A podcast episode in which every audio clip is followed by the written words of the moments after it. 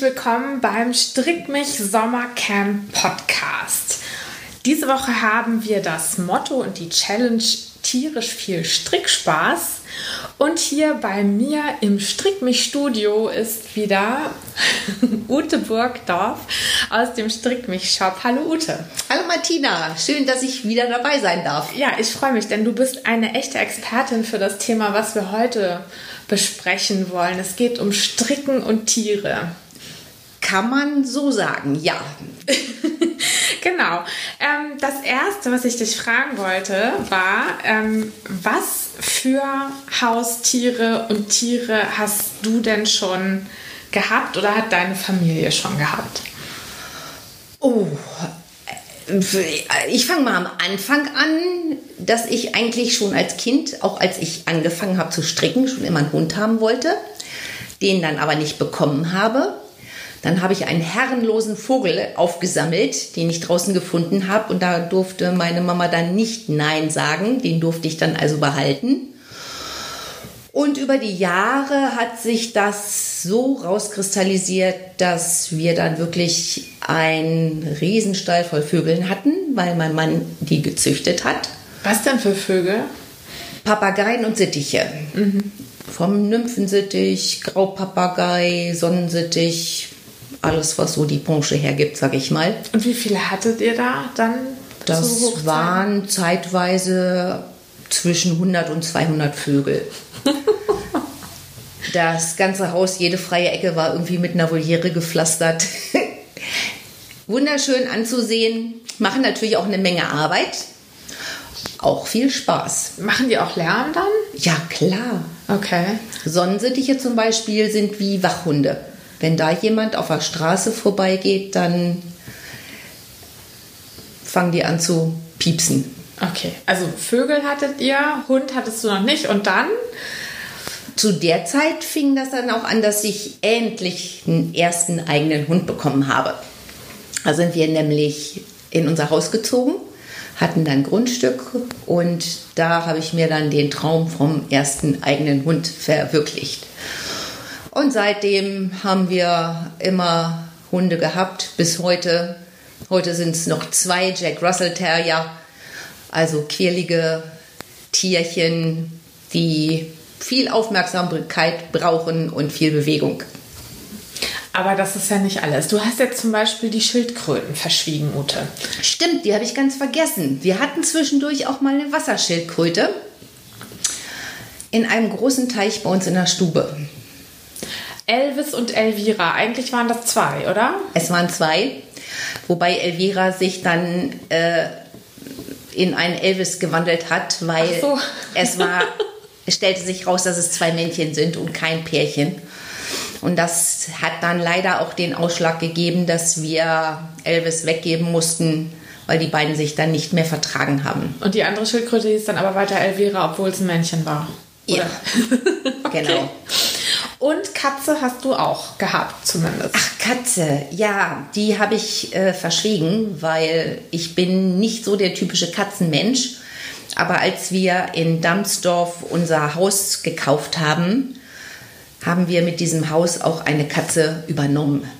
Die wohnte da vorher und die Vorbesitzer haben sie zurückgelassen. Und ein tierlieber Mensch ist ja nicht so, dass er ein Tier auf die Straße setzt. Also haben wir diese Katze übernommen und einige schöne Jahre auch mit ihr verbracht. Und die war auch drin mit bei euch? Die war ne? auch mit drin. Genau. Wie sieht es aus mit Kleintieren? Hamster, Hase, sowas in der Art? Ach ja. Siehst du, ich wusste es. Es fällt mir da, das ist allerdings auch schon etwas länger her, als meine Kinder noch klein waren. Da hatten wir dann natürlich auch Meerschweinchen, äh, zwei Stück, die dann auch einmal Junge bekommen haben, was unsere damalige Hündin ganz toll fand. Die hat also absolute Mutterinstinkte den kleinen Meerschweinchen gegenüber entwickelt. Und es durfte kein Fremder mehr an diese Meerschweinchen, weil sie so aufgepasst hat. Kaninchen hatten wir zwischenzeitlich auch. Die waren allerdings draußen im Garten. Und selbst diese besagte Hündin hat auch auf die Kaninchen aufgepasst Und immer wenn die Kaninchen sich mal ausgebuddelt haben, dann hat diese Yachtterrier-Hündin die wieder eingefangen und in den Käfig zurückgescheucht. Echt? Wow. Wahnsinn. Das war ein tolles Tier, ja.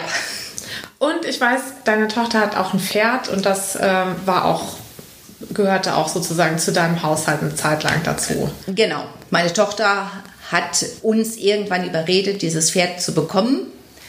Das ist mittlerweile 15 Jahre her und es ist immer noch in ihrem Besitz. Siehst du, also du bist eine ausgewiesene Expertin, was alle Arten von Tieren angeht.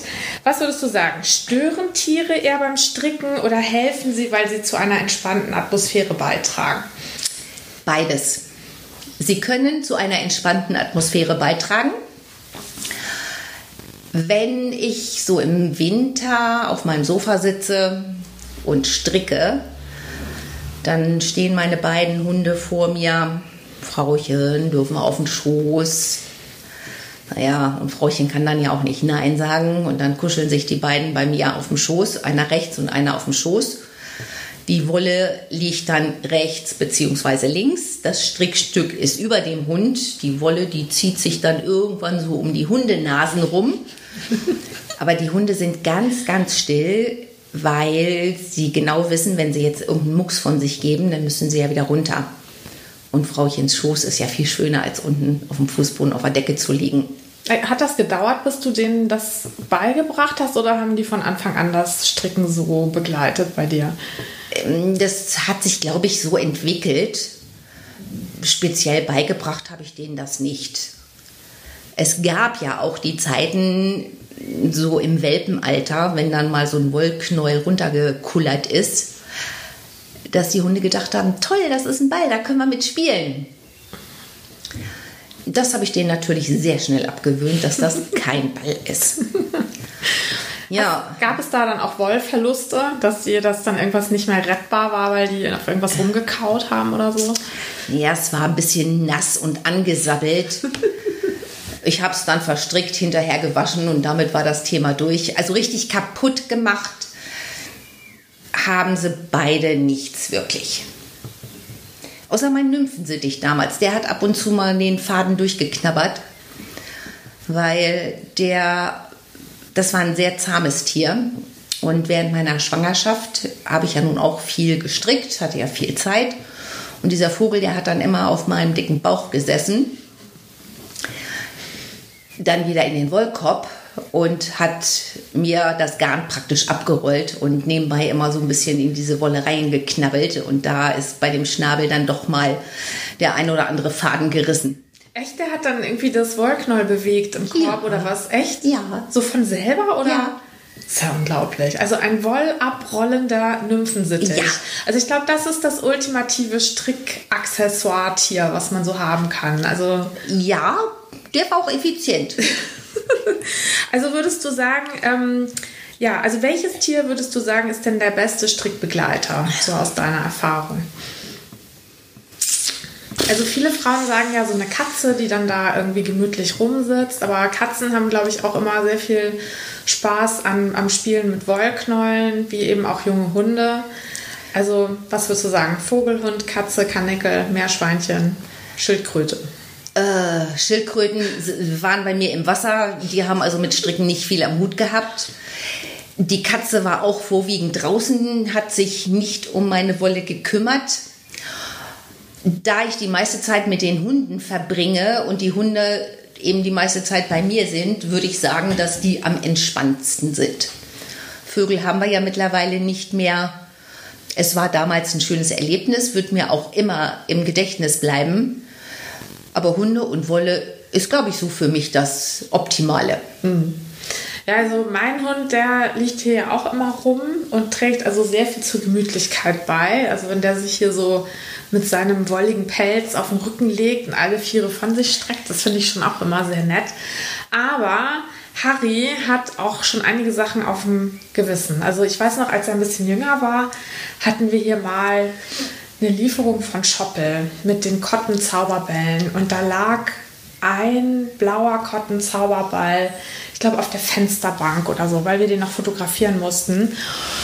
Und Harry hat sich den geschnappt und ist mit dem in den Garten gerannt. Und ich weiß nicht, was er da mit diesem Wollknäuel gemacht hat, aber es war hinterher ein, ein Riesenhaufen Wollkotze, würde man sagen. Also ganz, ganz schlimm. Und da waren wir natürlich auch extrem sauer auf ihn, weil eigentlich hätten wir das Knäuel gerne noch verkaufen wollen. Und ich weiß noch, das hast du dir dann geschnappt. Ich habe es enttüdelt. Wie lange hat das gedauert? Uff, das hat schon ein paar Stündchen gedauert, ja. Es gibt ja Leute, die finden das entspannend, Wolle zu enttüdeln. Ich auch. Echt? Ja, kann Also- ich auch. Ach so, wenn ich dann demnächst mal wieder so ein, so ein völlig zerstörtes Wollhäuflein habe, dann gebe ich dir das. Ja, gerne. Das ist unglaublich. Also ich, ich kann dabei entspannen und ich liebe solche Tüftelarbeiten. Ja, es ist auch ein bisschen wie so ein Puzzle, was Ja. man so lösen kann. Ne? Ich habe mal was Lustiges gesehen. Ähm, bei Revelry gibt es tatsächlich eine Gruppe von Leuten, die bieten ihre Wollenttüdelungsdienste freiwillig anderen an. Also die sagen, egal was du für einen blöden Wollhaufen hast, schick ihn mir. Ich enttüdel dir den und dann freue ich mich dran und schicke dir das zurück und das alles kostenlos und als Freundschaftsdienst und so. Also es gibt es, da bist du nicht die Einzige, die das irgendwie super findet oder so. Und also bei mir ist es, also wenn ich so einen Wollknäuel enttüdeln soll, ich meine, ich kriege das, krieg das auch manchmal, wenn ich wenn ich was stricke und den Fehler begehe, dass ich ähm, denke, ach, ich kann ja den Faden so schön von innen rausziehen. Das geht meistens schief. Irgendwann hat man dann so einen komischen Knoten. Und dann muss man da anfangen zu enttüdeln. Und dann auf der einen Seite ärgert mich das wahnsinnig, weil ich ja fertig werden will mit meinem Design. Und auf der anderen Seite ist es aber so eine Tätigkeit, wo man denkt so, ja, das muss jetzt gemacht werden und das ist jetzt auch irgendwie wichtig, weil sonst geht es ja nicht voran.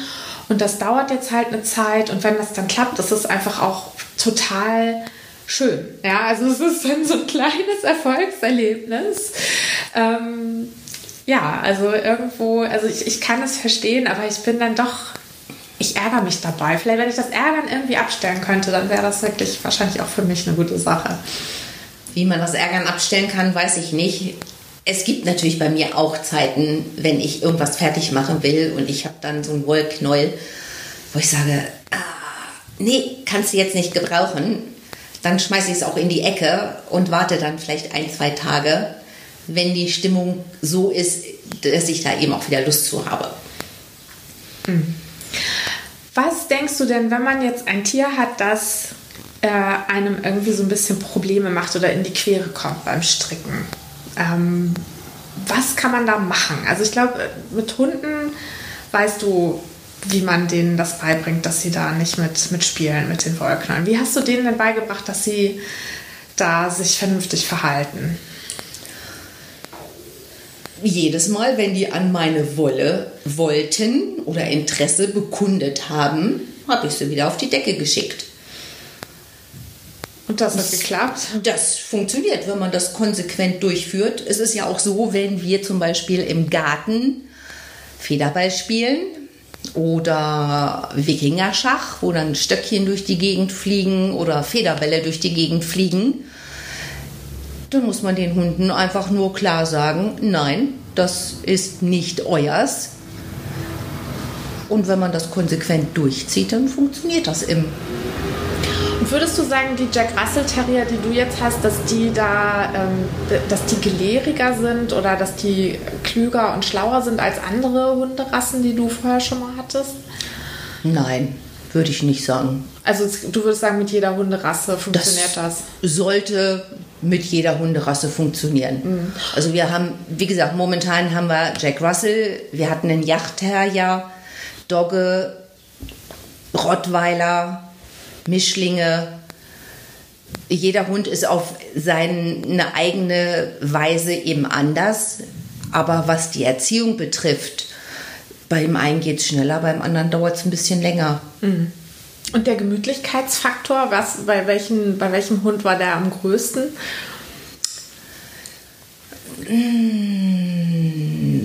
Meine Yachtterrierhündin war eigentlich genauso kuschelig wie die beiden, die ich jetzt habe. Die Dogge war ein bisschen groß zum Kuscheln. Und sie hat gesabbert, hast du Und sie hat erzählt. gesabbert, ja. Ja, das ist vielleicht beim Stricken auch nicht so ganz günstig. Nee, nee, also- die hätte ich auch nicht wirklich an meine Wolle dran gelassen. Ja. Ähm, bei deinen beiden Hunden, die du jetzt hast, da kann ich mir das eigentlich gar nicht so richtig vorstellen, dass die irgendwie gemütlich sind. Ne? Weil wenn man die sieht, die sind so bewegungsfreudig und so aktiv und auch, auch so schlau in der Art, finde ich, dass, dass ich mir das gar nicht vorstellen kann, dass die wirklich auch mal gemütlich sind und sich, äh, sich einfach nur hinkuscheln. Das stimmt. Sobald die draußen sind, wollen die Action haben. Aber wenn wir oder wenn ich in der Stube sitze, im Haus bin oder wir sind im Urlaub, dann können die auch ganz gemütlich und ruhig neben mir liegen und mal nichts tun. Und im Wohnmobil passt das auch. Also da ja. läuft es dann genauso. Da sieht das auch so aus, dass die Hunde, die liegen ja meist zu meinen Füßen äh, in der Wolle eingewickelt, weil wenn ich dann so was abrolle, wo ich gerade am Stricken bin, dann kann es schon mal passieren, dass der Faden um die Schnauzen, um den Schwanz oder um die Pfoten läuft. Das interessiert die aber nicht. Und die sind dann auch wirklich so vorsichtig, dass sie sich nicht bewegen, weil sie es nicht kaputt machen wollen. Ja, oh Mensch, traumhaft. Ja. War auch eine Menge Arbeit, denen das so beizubringen. Ähm, was war denn die, die größte Katastrophe, die du beim Stricken im Zusammenhang mit Tieren erlebt hast? Das war vor knapp drei Jahren, als wir unsere Hündin kriegten. Eineinhalb Jahre alt, aus Spanien, aus dem Tierschutz. Sie kannte gar nichts und war von Anfang an in meine Wolle verliebt.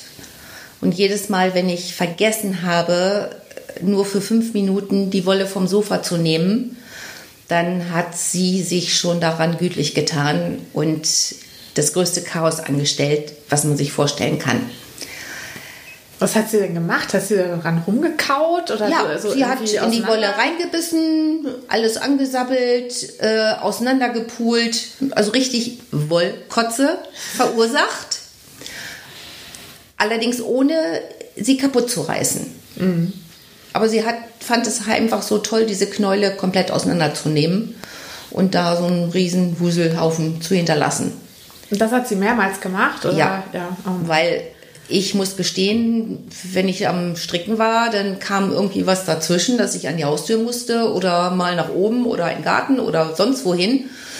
Und wenn ich dann wieder kam, dann war es oftmals schon zu spät. Mhm da musste ich höllisch aufpassen. Und es hat auch, wie gesagt, eine ganze Weile gedauert, bis ich ihr dann sagen konnte, das ist meins, da gehst du jetzt bitte nicht mehr dran. Hm. Ja, also das, das Schlimmste, was Harry gemacht hat, und das hat er leider mehrmals gemacht, ist, dass er bei uns aus der Garderobe fertig gestrickte Teile sich geschnappt hat, so Mützen oder Handschuhe oder sowas, und die dann zerbissen hat. Das also, ist ärgerlich. Ja, und das hat er mit bestimmt zwei oder drei Mützen gemacht. Und auch mit Handschuhen. Also jetzt toi toi toi eine Weile lang nicht mehr, aber es ist natürlich immer total blöd. Also gerade also wenn er irgendwie mit Wolle rummacht, da habe ich ja wenigstens noch nicht meine Arbeit reingesteckt. Ne? Aber wenn ich jetzt irgendwie zwei Wochen lang eine Mütze gestrickt habe, weil ich bin ja so viel langsamer als du beim Stricken, wenn ich da jetzt ewig dran rumgestrickt habe und dann kommt der Hund und zerbeißt das. Oder das ist vielleicht auch ein Teil, irgendwie eine Mütze, die meine Tochter dann schön findet oder irgendwie so ein paar Handschuhe, was ich dann irgendwie niedlich fand für sie oder so. Sowas hat er dann irgendwie mit, mit Freude zerbissen. Und wenn man das dann merkt, dass der Hund das gemacht hat, dann ist es ja schon eine Weile her. Und in dem Moment ihn dann zu bestrafen, bringt ja nichts. Also ich habe mal gelesen, das nützt nichts, wenn der Hund irgendwie, also man kann ihn nur in Flagranti erwischen und dann direkt was machen. Aber wenn das jetzt schon zwei, drei Stunden her ist, dann weiß der Hund eben nicht mehr, warum man jetzt sauer auf ihn ist. Und das war dann auch so. Also seitdem versuchen wir wirklich immer alle Wollsachen nach oben zu legen. Ähm, und er hat eigentlich außer so Wollsachen auch wirklich nichts anderes mehr zerbissen, seit er groß ist. Also als Welpe hat er immer an, auch an so Holz und so Sachen rumgekaut, das macht er jetzt auch nicht mehr. Und, aber die Wollsachen, das hat ziemlich lange gedauert, ihm das beizubringen oder bis er damit aufgehört hat. Und ich vermute, das hat was mit diesem Schafsgeruch zu tun, den die Wolle ja doch immer noch hat. Denkst du, dass, da, dass das daran liegt, dass Hunde so auf Wolle stehen? Oder? Kann ich schwer beurteilen, weil äh, bei mir ist auch Baumwolle bei draufgegangen. Also von daher kann es da nicht Ja. mit äh, Schaf zu tun haben. Äh, möglich ist es durchaus. Wobei die Wolle ist gefärbt, die ist gesponnen. Ist da noch so viel Schafgeruch Ja, also drin? es kommt da auf das Garn an. Also wenn man mal so dran riecht, also es gibt schon Garne, die auch noch so einen Schafgeruch haben. Also zum Beispiel die Loch Lomond Bio, die wir haben von äh, BC Garn. Also die hat ein Schaf, also ganz dezent, ne? Nicht so, dass man sagt, oh, das ist unangenehm oder so, sondern es riecht so ein bisschen würzig nach Schaf. Und ähm, ich glaube, die Garn von Blecker, die wir haben, die haben auch so einen leichten Duft. Aber Ja. das ist mir jetzt auch nicht aufgefallen, dass Harry da besonders irgendwie äh, drauf steht oder so. Möglich ist das schon, weil Hunde haben ja eine viel, viel feinere Nase als wir Menschen. Also von daher kann das schon durchaus so sein. Andere Frage: Hast du schon mal für deine Hunde was gestrickt? Für meine nicht, aber für die von meiner Tochter. Okay, und was? Hundemäntel. Echt? Ja, und Schals. Für den kleinen Alten, wie heißt der noch? Ben. Ben, ja, genau. Ben, der kleine Alte, ist jetzt gerade 15 Jahre alt geworden. Ist im Winter leicht fröstelig und der muss dann immer ein, äh, ein Tuch bzw. einen Schal umhaben. Und ja, so ein Kaul. Er kriegt einen Oh, Kaul. süß. Oh, toll. Teilweise wird er ihm dann auch über die Ohren gezogen. Auf jeden Fall muss er immer einen warmen Hals haben. Und der hat auch schon Hundemäntelchen bekommen. Woran merkt man, dass das dem Hund kalt zittert der dann oder was? Ja, also Wenn wenn Hunde ist. frieren, dann Ja. fangen die an zu zittern. Okay. Und, und wie habt ihr festgestellt, dass er ausgerechnet jetzt am Hals und an den Ohren was haben muss? Äh, Äh, das wäre eine Frage für meine Tochter. Da ich nicht mehr so oft mit dem Hund zusammen bin, kann ich die nicht beantworten. Genau, und du hast dann, dann hat sie dir einfach geschrieben, Umfang so und so, mach dem mal was für einen Ja. Hals oder was? Genau. Und den, den Hundemantel, den du für ihn gestrickt hast oder Hundepulli, hattest du da eine Anleitung oder hast du das selber dir überlegt, wie der Habe ich aussieht? mir selber überlegt. Und aus was für einem Garn hast du den gemacht? Aus Merino-Wolle. Muss ja schön ah, kuschelig schön. sein. Aber für deine Hunde hatten doch auch mal irgendwie so Klamotten an im Winter, ne? Oder? Ja, meine Hündin. Also die sind ja beide kurzhaarig und wenn das zu kalt ist und die sich draußen nicht äh, optimal bewegen, dann wird denen auch schon mal kalt. Und dann kriegt meine Hündin auch einen Mantel an. Der ist allerdings nicht selbst gestrickt. Das ist einer mit Thermo äh, Isolierung, Ja. also für den Winter speziell, damit er warm hält. Meinem Rüden brauche ich mir sowas nicht ankommen. Der zeigt mir den Stinkefinger.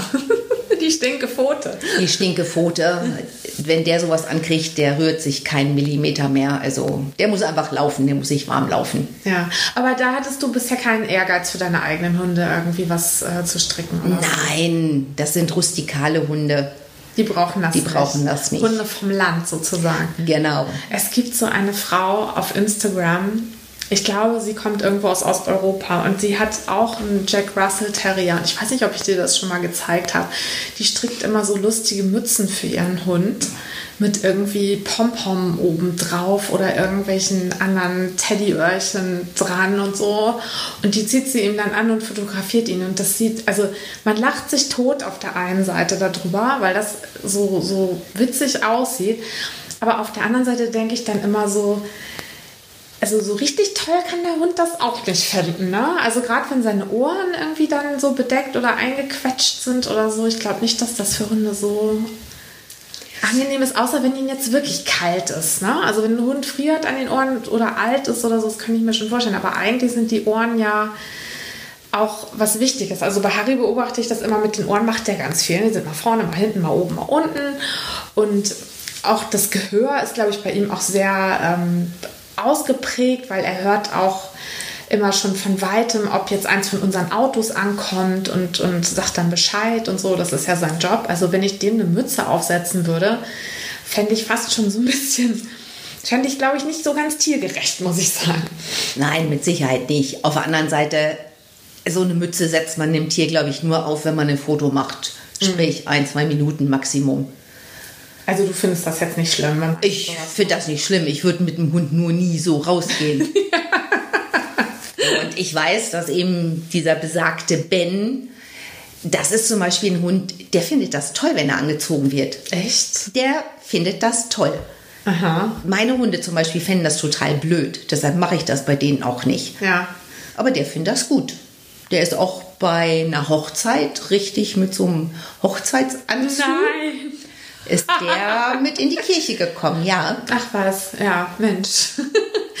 ja, also ich weiß nicht, so Klamotten für Tiere, das ist, das ist irgendwie bei uns hier nicht so richtig ein Thema. Wir haben ja ähm, Kaninchen, die haben ihr eigenes Fell. Wir haben Hühner, die sind auch gut ausgestattet, wobei ich muss mal überlegen, ob ich nicht auch schon mal irgendwas gesehen habe. Also ich glaube, für Pinguine stricken Leute manchmal so Pullis. Pinguine, die irgendwie in der Ölpfütze waren und dann gereinigt werden mussten und dann irgendwie nicht mehr dieses Hautfett haben und darum frieren. Deshalb gibt es manchmal so Aktionen, dass für äh, Pinguine Pullis gestrickt werden. Und ich meine auch, dass jetzt ähm, Ende vergangenen Jahres oder Anfang diesen Jahres mit den Buschfeuern in Australien, wo es auch ganz viele verletzte Tiere gab. Da gab es auch irgendwelche Aktionen, dass man für die Tiere irgendwie so Pullis oder so Sachen gestrickt hat. Ähm, und da hatten die, glaube ich, dann auch irgendwann mehr ähm, Sachen, als sie eigentlich brauchen konnten. Ja, und, und ja, also deswegen, also ich habe mir über Stricken für Tiere noch nicht so richtig Gedanken gemacht eigentlich. Aber hauptsächlich deshalb, weil meine Tiere das echt nicht brauchen. Also Harry hat selber so ein unfassbar dickes Fell. Ah, das ist vielleicht noch ganz lustig. Ähm, ich habe jetzt eine Internetseite gefunden, die heißt Modus Intasia. Und da können Hundebesitzer die ausgekämmten feinen Haare von ihren Hunden hinschicken und bekommen dafür entweder ein bisschen Geld oder ähm, können den Erlös irgendwie dann an eine Tierschutzorganisation spenden. Und aus diesen Hundehaaren wird dann Strickgarn gesponnen. Das verlinke ich auch auf jeden Fall in, der, ähm, in den Show Notes. Das, also wer von euch einen Hund hat, der, ähm, der ganz, ganz weiche Haare hat, also zum Beispiel ähm, ein Spitz, so wie meiner, oder ach, welche Hunde gibt es noch, die so schönes Fell haben? Ungarischer Hirtenhund vielleicht? Ja, und ich glaube so Samoyede oder so ähnlich wie die heißen, oder Huskies vielleicht auch. Also Hunde, die so, ein Unter, so eine Unterwolle haben, so eine ganz weiche und die man dann immer auskämmen muss die kann man dann da eben hinschicken und bekommt, also kann dann da bei denen eben auch Strickgarn aus verschiedenen äh, Hundehaaren kaufen. Also auf die Idee wäre ich jetzt noch nicht gekommen. Also ich habe zwar schon auch gehört, dass Leute Hundehaare verspinnen. Ich habe das, ich habe bei Harry immer gedacht, wow, der hat so weiche Haare, das ist so toll. Ich habe aber immer gedacht, nee, das willst du nicht verspinnen, weil das riecht ja nach Hund dann. Ne? Und dann ist natürlich die Frage, wenn bei einem Schafsgarn ein ganz leichter Schafsgeruch bleibt, ob nicht bei einem Hundegarn und gerade wenn es feucht wird, dann nicht vielleicht auch ein leichter Hundegeruch verströmt wird. Aber das, ähm, das kann man dann ausprobieren. Also ich sammle im Moment die Haare von Harry und habe vor, sie an Modus Intasia zu schicken, wenn ich dann genügend beisammen habe. Und ich werde mir sicherlich dann auch mal ein Knäuel ähm, Garn bei denen kaufen, einfach weil ich neugierig bin und das ausprobieren möchte. Klingt sehr interessant. Ja, genau. Also ich habe für meine Tiere noch nichts gestrickt, weder für Kanickel noch für Hühner noch für, für den Hund. Aber was nicht ist, kann ja noch kommen. Also im Moment sehe ich meine Tiere eher als ähm, ja, als Gemütlichkeits, Gemütlichkeitsaccessoires ähm, fürs Stricken an. Ja, gut. Dann hoffe ich, dass ihr auch alle in dieser Woche tierisch viel Strickspaß habt und davon Fotos macht und die ähm, überall postet mit dem Hashtag Strick mich Summercamp, sodass wir dann eben gucken können, wer diese Woche unseren Preis gewinnt. Und wir hören uns dann kommende Woche wieder und bis dahin wünsche ich euch schönes Stricken, frohes Stricken. Von mir auch. Genießt den Sommer und den Strickspaß mit Tieren.